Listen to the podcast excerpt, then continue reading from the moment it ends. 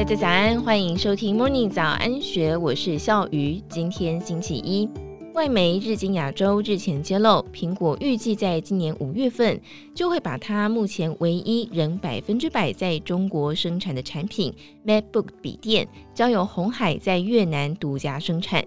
事实上，《金周刊》在二零二二年七月份前进越南时，就已经独家拍摄到这块最新的生产基地。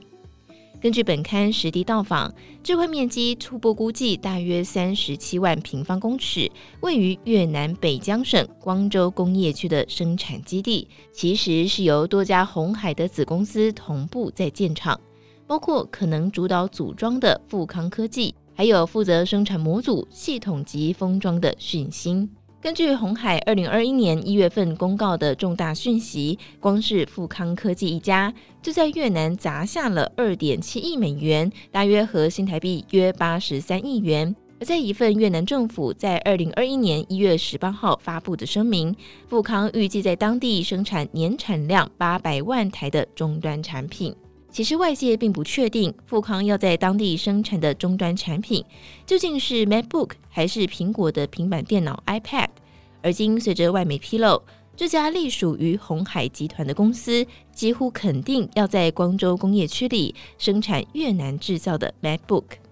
一名红海内部人士透露，等待当地多座新厂持续落成之后，预估未来五年之内。鸿海集团在越南制造的产值就会突破新台币一兆元。苹果的所有终端产品目前只剩下一项产品 MacBook 仍全部集中在中国生产，因此等待五月份该产品在越南量产之后，苹果将会完成为旗下主要产品增添第二生产基地的计划。过去四年，在越演越烈的中美对峙与保护主义兴起。苹果先是将部分的 iPhone 移出中国，后续依序包括 AirPods 耳机、Apple Watch 智慧手表、iPad，已从中国移转部分的产能到海外。目前，苹果在越南制造的产品，最早是 AirPods 产品线，接着是 Apple Watch，以及即将在当地量产的 iPad。其中，AirPods、Apple Watch 操刀的组装厂是中国业者立讯，还有歌尔声学